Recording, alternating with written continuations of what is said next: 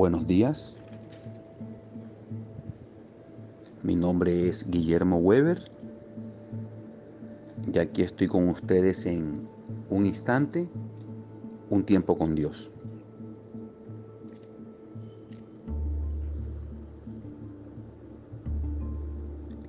He titulado este mensaje ¿Qué hacer cuando no sé qué hacer?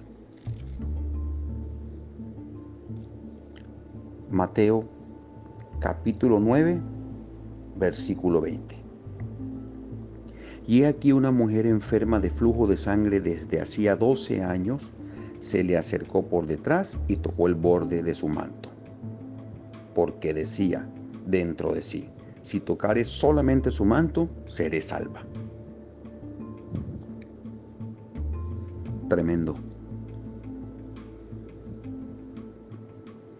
Contextualizando un poco esta historia, quiero decir que en aquel tiempo, según la ley, cuando la mujer estaba en su periodo menstrual, era declarada inmunda. O sea, siete días, cinco días, seis, ocho, no sé lo que durara. Esas mujeres me imagino que preferían estar encerradas porque si eran declaradas inmundas, se imaginan si salían, cualquier cosa que tocaran, también iban a ser declaradas inmundas. Por ende, siempre les iban a hacer el feo, las iban a rechazar. Bueno, ahora imagínense esta mujer 12 años viviendo así. Yo me imagino todas las aflicciones, tristezas, soledades, malos pensamientos que se le cruzaron a esa mujer durante todo ese tiempo. Qué feo. Pero sucedió algo. En Marcos capítulo 5, desde el versículo 27, nos narra lo siguiente. Cuando oyó hablar de Jesús, vino por detrás entre la multitud y tocó su manto, porque decía, si tocare tan solamente su manto, seré salva. Pero analicemos algo. Cuando oyó hablar de Jesús, ella creyó que él la podía sanar.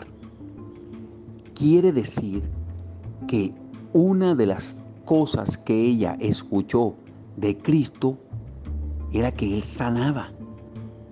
Y ella lo creyó. O sea que ella tuvo fe. Tuvo fe en algo que escuchó de Jesús no algo que inventa cualquier persona, llámese pastor, llámese cura, llámese como quieran llamarlo, no, ella creyó fue en algo de Jesús, algo que hacía Jesús.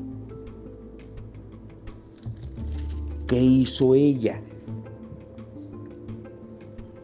Fue corriendo donde estaba él y también les contextualizo, eso estaba lleno de personas. Recuerden que ella era inmunda en ese momento y no le importó su circunstancia, no le importó el qué dirán, fue y se postró ante él, porque el capítulo dice que se postró, se humilló, se tiró ante él y lo tocó. Espiritualmente hablando, lo que nos da a entender es que debemos ir cuando no sabemos qué hacer al trono de la gracia, que es nuestra intimidad con Cristo, postrarnos ante Él y ahí de rodillas, hablo de rodillas literal, pero más que todo espiritual, espiritual, y ahí ella postradita, con fe, al decir que lo tocó, porque dice que Cristo sintió que poder salió de él, es que ella estaba a gritos, sin decirlo, miren esa paradoja, diciéndole, Señor, creo en ti, sé que tú eres el único que sanas. Ahora, lo de ella era una enfermedad, pero lo que Él nos quiere decir hoy es que Él sana nuestro corazón cuando nosotros vamos arrepentidos a tirarnos a sus pies. Cuando vamos con un corazón humilde, cuando vamos desnudando nuestra vida y alma, cuando vamos sinceramente ante Él. A Él actúa en nosotros, nos revela su plan, nos revela su propósito. ¿Saben qué le dijo Jesús a él? Hija, tu fe te ha hecho salva. Analicen que no fue Cristo, fue la fe que tenía ella en él, no en la persona, no en la imagen, sino la fe. ¿Qué fe? Lo que uno escucha y espera que va a suceder que Él ha dicho en su palabra y ella escuchó que Él sanaba y ella le puso fe.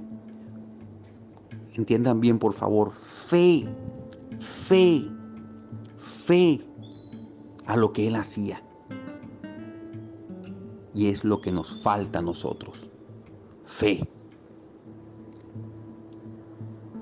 Conclusión, ¿qué hacer cuando no sé qué hacer?